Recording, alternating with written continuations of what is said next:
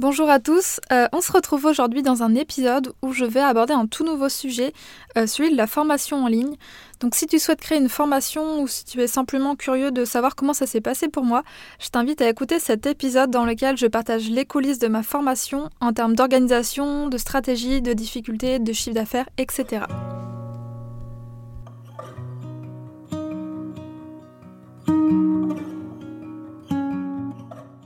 Bienvenue sur le podcast Balade créative, le podcast qui te donne des conseils en stratégie et identité de marque pour améliorer ta communication.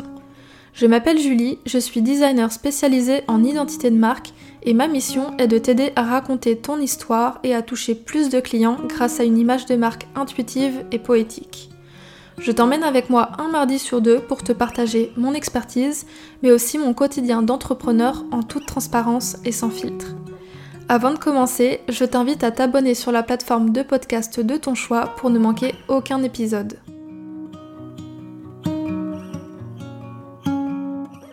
Si tu me suis sur Instagram, euh, tu n'es pas sans savoir que je travaille depuis euh, plusieurs mois sur une formation en ligne pour les designers graphiques et euh, j'ai sorti la première version de ma formation lundi dernier, donc lundi 1er novembre, et ça a été une belle réussite. Et vous étiez d'ailleurs plusieurs intéressés pour que je vous en parle plus en détail, donc bah, c'est chose faite dans cet épisode. Je vais du coup faire un retour euh, à chaud, puisque bah, je tourne cet épisode 4 jours après la fin du lancement, donc j'ai pas encore euh, tout analysé, mais ça donnera déjà un bon aperçu de bah, comment j'ai construit ce projet. Donc euh, dans cet épisode, je vais te partager ce qui a fonctionné pour moi et les stratégies que j'ai mises en place. Euh, bien évidemment, ça ne veut pas dire que ce qui a marché pour moi marchera forcément pour toi. Euh, je partage simplement mon retour d'expérience pour que, euh, bah, je l'espère, ça puisse te donner quelques conseils et que ça puisse t'apporter des stratégies si toi aussi tu souhaites créer une formation en ligne. Donc pour cet épisode, j'ai structuré en plusieurs parties. je vais d'abord revenir sur ma formation pour ceux qui n'en ont pas entendu parler. Puis je vais parler de comment je me suis organisée, si je me suis fait accompagner, les stratégies que j'ai mises en place avant et pendant le lancement, les statistiques que j'ai analysées le chiffre d'affaires que j'ai fait et enfin les difficultés que j'ai rencontrées. Donc on commence tout de suite avec la formation. Donc comme je le disais en intro, euh, ça fait plusieurs mois que je travaille sur la formation. Euh, j'ai commencé à travailler dessus au mois d'avril et euh, du coup j'ai fait le lancement bah, tout début novembre. Et donc c'est une formation en ligne pour les designers graphiques. C'est un programme qui s'appelle The Design Flow et c'est une formation qui apprend aux designers graphiques à structurer leur business pour pouvoir augmenter leurs tarifs et euh, vivre pleinement de leur activité. Donc c'est un programme qui va les aider à se positionner en experts, à créer un processus de création fluide, à collaborer sereinement avec leurs clients et à facturer à la juste valeur de leur travail. Donc en fait, c'est une formation euh, de ce que j'appelle clé en main, dans laquelle je donne tous les processus et tous les documents que moi j'utilise avec mes propres clients, euh, que ce soit de l'appel découverte à la finalisation du projet, pour que bah, les designers graphiques qui rejoignent le programme euh, puissent avoir en fait les bonnes bases et tout de suite avoir un processus client solide qu'ils pourront bah, implémenter rapidement dans leur business. Euh, comme c'est la première fois que je fais de la formation en ligne, euh, j'avais envie de faire une version bêta test, c'est-à-dire que euh, j'ouvrais l'accès au programme à un nombre réduit de personnes et justement pour pouvoir en fait récolter bah, leur feedback sur le contenu pour savoir bah, ce qui fonctionne bien, ce qui pourrait être, ce qui pourrait être amélioré, etc. L'objectif, c'est vraiment que lorsque je sortirai la formation début 2022, elle soit vraiment bien aboutie puisque bah, elle aura été testée et validée par les élèves. Donc voilà en gros un petit peu le topo au niveau de la formation. Donc en termes d'organisation, euh, je ne connaissais absolument rien aux formations en ligne. Alors bien sûr, je connais les formations en ligne puisque euh, j'en ai acheté plusieurs, donc je, connais les codes, je sais comment ça se présente. Mais tout le travail que ça demande, ce qu'il y a à faire avant, euh, c'était vraiment le flou total pour moi. Du coup, ce que j'ai fait et ce qui m'a vraiment aidé à m'organiser, c'est bah, de suivre justement des formations sur les formations en ligne. Et ce qui m'a aidé, c'est notamment la mini-formation de Aline de The Bee Boost qui s'appelle Créer et lancer sa formation en ligne. Donc, c'est une mini-formation à laquelle j'avais eu accès lorsque j'ai suivi son programme de la BSB Academy. Et en fait, c'est une formation dans laquelle elle explique bah, toutes les étapes qu'elle a suivies pour créer ses programmes en ligne. Donc ça, ça m'a vraiment permis déjà d'avoir un cadre et de ne pas partir dans tous les sens. Et je savais en fait que je faisais les choses dans l'ordre et donc c'était quand même vachement rassurant pour moi euh, qui, euh, comme je disais, ne connaissait absolument rien au monde de la formation en ligne. Et puis l'autre formation qui m'a aidée, c'est euh, le coaching de groupe de Maëva Kalisiak qui accompagne en fait ses élèves dans le lancement de leur formation. Donc là, ça m'a vraiment aidé euh, à créer une formation qui répond aux besoins de ma cible, à bien structurer ma page de vente, à créer une séquence email pour vendre, etc. Donc je trouvais que ces deux formations, elles étaient bien complémentaires puisqu'il y en a une qui était vraiment axée sur la préparation, création de la formation et l'autre qui était plutôt axée sur le lancement. Ensuite, de manière concrète, euh, comment est-ce que je me suis organisée euh, J'ai tout simplement créé une page projet euh, dans l'outil Notion, je pense que vous connaissez certainement. une page projet en fait dans laquelle j'ai rassemblé absolument tout au même endroit tant que possible.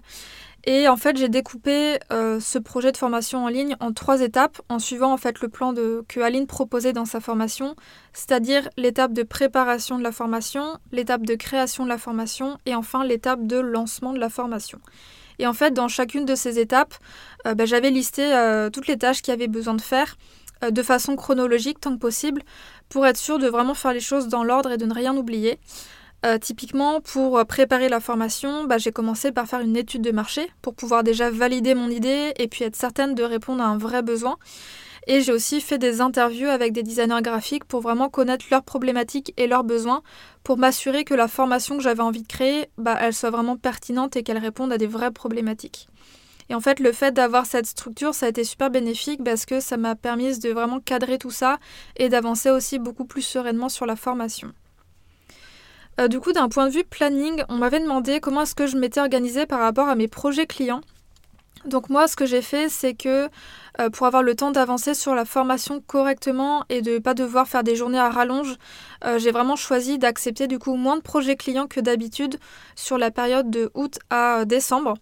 Et en fait, j'ai fait le choix du coup d'avoir un seul projet client par mois, en tout cas un seul projet client à la fois. Et au niveau du rythme que j'ai suivi, pendant deux mois, je dirais que je consacrais entre une et deux journées à la formation par semaine.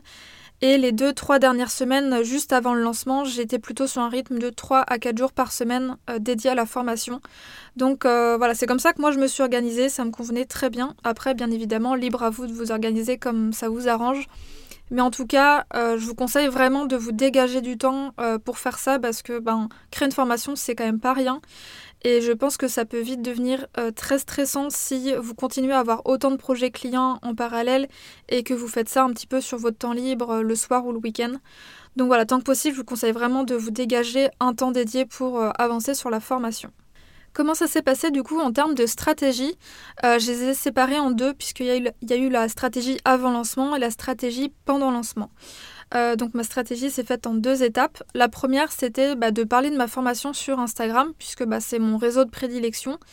Euh, ça me permettait vraiment de susciter l'intérêt et de renvoyer les personnes intéressées vers ma liste d'attente, du coup vers ma liste email. Donc concrètement, qu'est-ce que j'ai fait sur Instagram?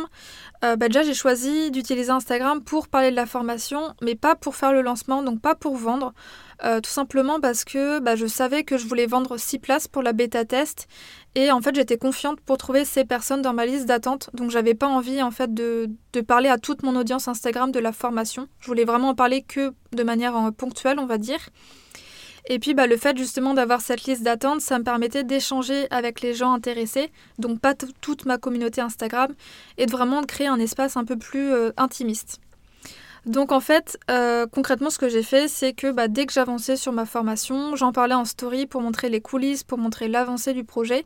Et puis bah, en fin de story, je, euh, redirigeais systématiquement vers ma liste d'attente pour les graphistes qui étaient intéressés. Et donc j'ai fait ça de manière régulière pendant plusieurs mois. Et j'ai également mis en place un freebie, donc un guide gratuit qui était à télécharger contre une adresse email qui euh, apportait en fait de la valeur et qui invitait les gens à rejoindre la liste d'attente de ma formation puisque bah, je la mentionnais en fin de guide. Donc là en fait c'était une façon de leur euh, faire télécharger le freebie, leur apporter de la valeur et si bah, le contenu qu'il y avait dans ce guide les intéressait, leur donnait envie d'aller plus loin, ils pouvaient rejoindre euh, ma liste d'attente. Et donc c'est ces deux choses-là qui m'ont permis euh, de construire ma liste email et faire des stories sur Instagram pour parler de ma liste d'attente et euh, créer ce freebie pour récolter des emails. Donc au niveau de ma stratégie toujours avant lancement d'un point de vue emailing, euh, ce que j'ai fait c'est que bah, la liste d'attente de la formation, elle m'a permis de parler en fait des coulisses et de l'avancée de ma formation, mais plus en détail que ce que je faisais en story. Et c'est ce qui m'a permis de créer une relation de proximité puisque bah, je demandais des conseils, des retours aux personnes qui souhaitaient échanger avec moi, euh, que ce soit sur le plan de la formation, sur la structure ou même le nom, euh, qui a d'ailleurs été trouvé grâce à une abonnée. Donc merci Maud si tu passes par là. Et en fait, le fait d'impliquer et d'échanger directement avec les potentiels acheteurs, bah, ça m'a aidé à améliorer le contenu de ma formation, puisque j'avais des retours en fait des principaux intéressés. Et ça m'a aussi aidé à créer une relation de confiance puisque bah, les personnes ayant vu les coulisses, ayant vu le plan de la formation, bah, ils savaient à quoi s'attendre avant même de découvrir la page de vente. Et ça, pour moi, c'était, ça avait beaucoup de valeur parce que, en fait, ils étaient déjà convaincus avant même de vraiment découvrir tout le programme. Donc, comment ça s'est passé ensuite euh, en termes de stratégie pendant le lancement? Donc, comme je le disais, j'ai choisi de lancer exclusivement sur ma liste d'attente et de ne pas faire le lancement sur Instagram. Et donc le lancement s'est fait en deux étapes. Euh, il y a une étape de pré-vente, puis une étape de vente officielle.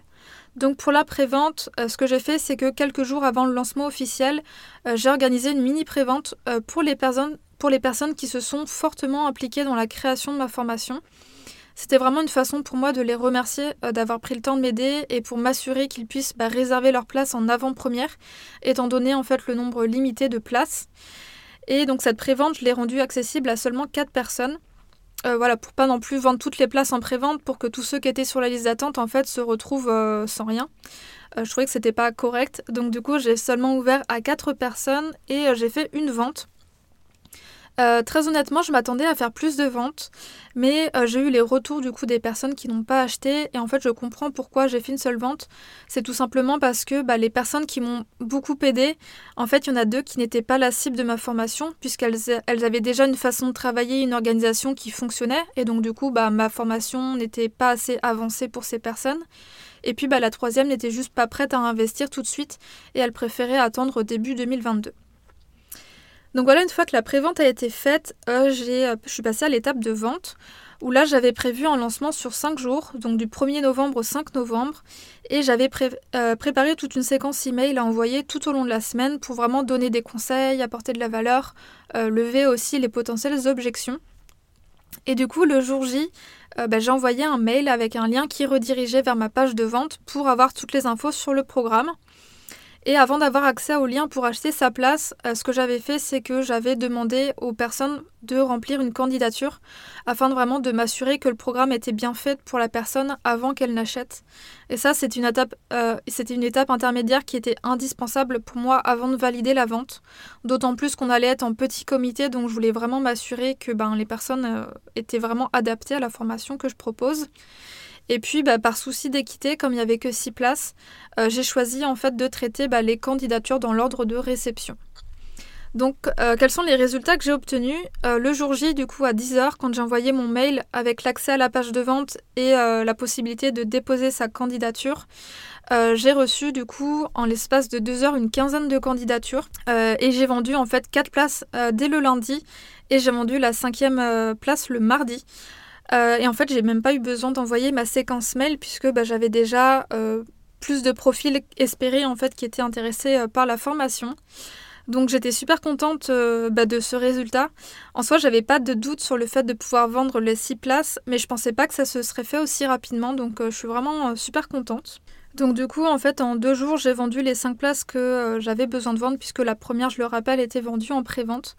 Donc, euh, donc voilà comment ça s'est passé par rapport à la vente. Concernant du coup les chiffres et les statistiques clés, euh, j'avais du coup une liste d'attente de 168 euh, personnes. par liste d'attente, j'entends vraiment les personnes qui étaient inscrites sur la liste d'attente, pas ceux qui avaient téléchargé le freebie. pour le coup, ceux qui avaient téléchargé le freebie, je crois que j'étais autour de 270 personnes. Et j'ai communiqué exclusivement aux personnes sur la liste d'attente par rapport à ma formation encore une fois, j'ai fait ce choix de réduire au maximum tout simplement parce que bah, je savais que j'avais que 6 places à vendre et que bah, potentiellement les gens qui étaient sur la liste d'attente allaient être plus facilement intéressés que les gens qui avaient téléchargé mon freebie.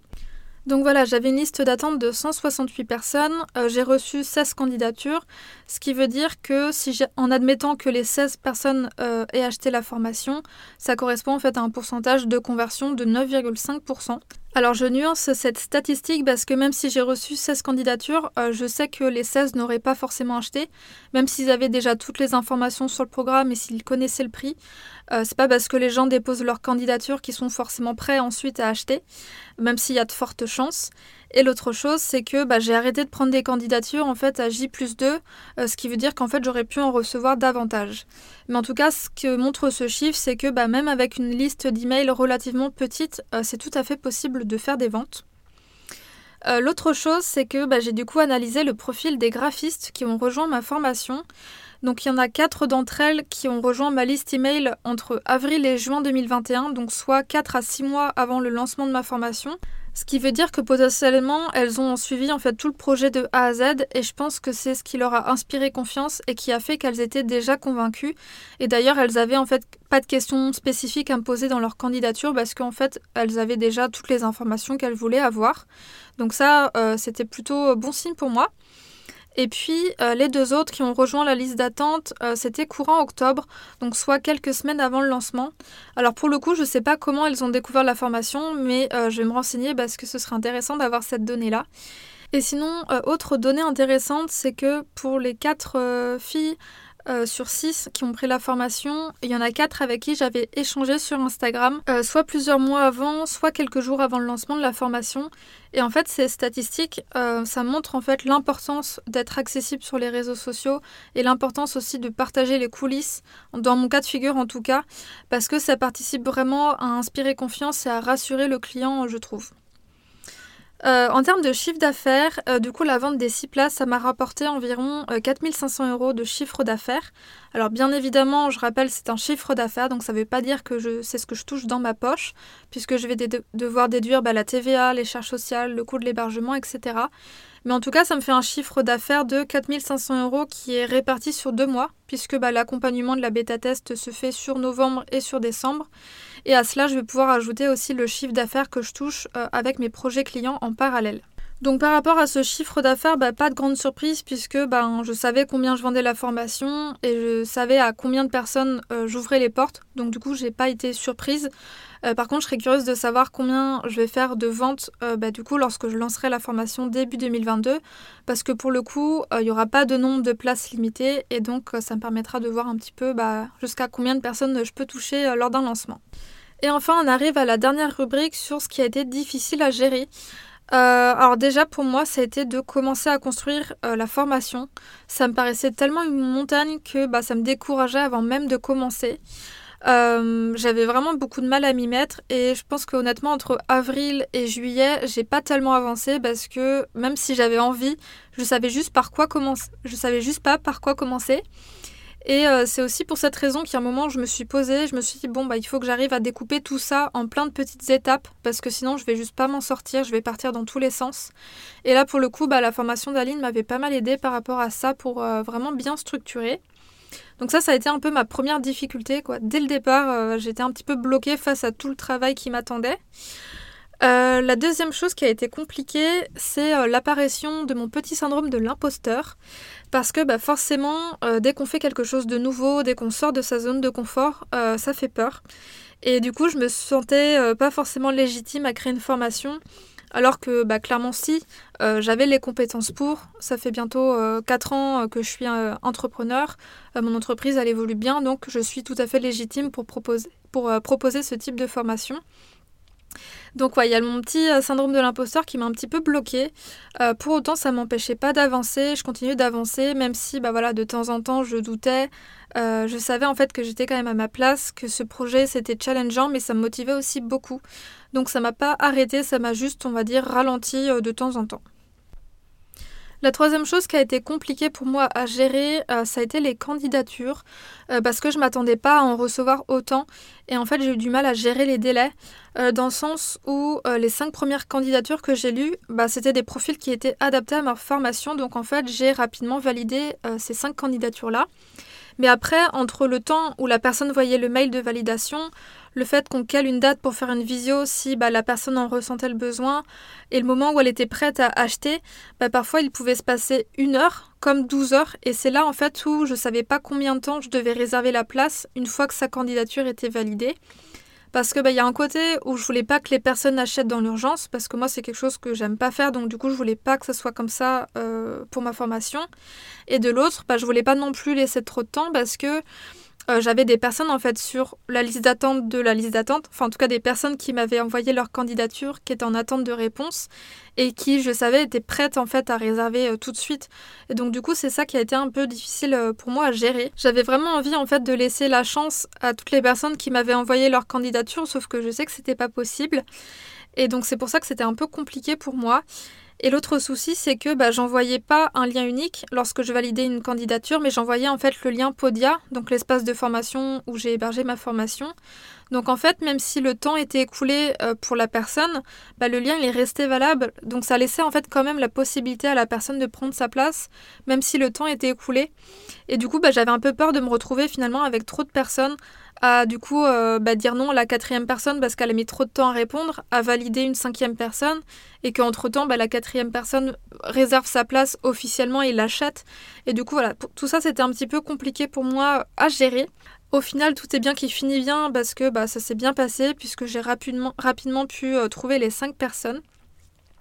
Mais si c'était à refaire, je crois que je mettrais en place un système de, timer ou quelque chose comme ça, où à partir du moment où je valide la candidature de la personne, elle a, euh, disons, 12 euh, heures pour acheter sa place, et sinon le lien d'achat n'est plus valide et elle laisse sa place du coup à une autre personne. Euh, donc à ce jour, je connais pas d'outils pour faire ce genre de choses, mais ce sera à réfléchir. Et si jamais d'ailleurs tu connais un outil pour faire ça, n'hésite pas à me le donner parce que du coup ça m'intéresse. En tout cas, voilà sur les difficultés. Euh, là, c'est tout ce qui me vient à l'esprit. Euh, mais je pense qu'il y en aura d'autres, euh, notamment lorsque j'aurai bah, terminé l'accompagnement bêta-test. Donc, je vous en reparlerai certainement dans un prochain épisode.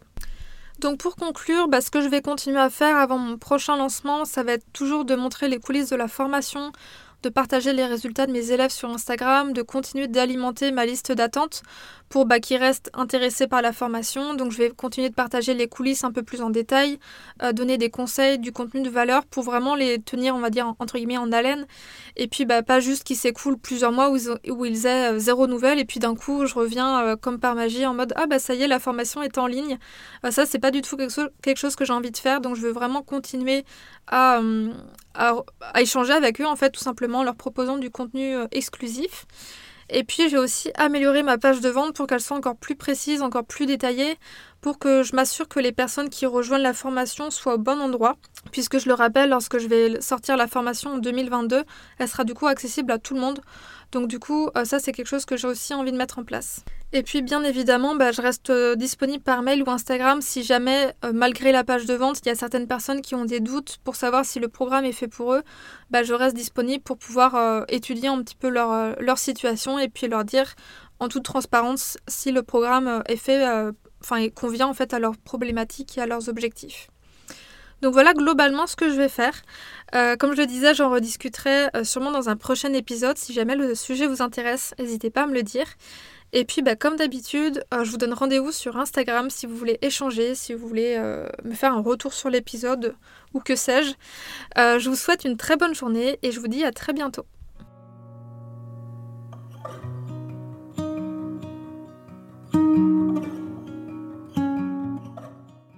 Merci d'avoir écouté cet épisode jusqu'au bout. Tu retrouveras toutes les notes du podcast et les mentions sur le site www.studiocahi.com rubrique podcast. Avant de partir, et si l'épisode t'a plu, je t'invite à me laisser une note de 5 étoiles sur Apple Podcast. Ça prend seulement une minute et ça m'aiderait énormément à faire connaître le podcast. Tu peux aussi partager une story sur Instagram en me taguant studiocahi pour que je puisse la voir et la repartager. Merci pour ton soutien et je te dis à très vite pour un nouvel épisode de Balade créative.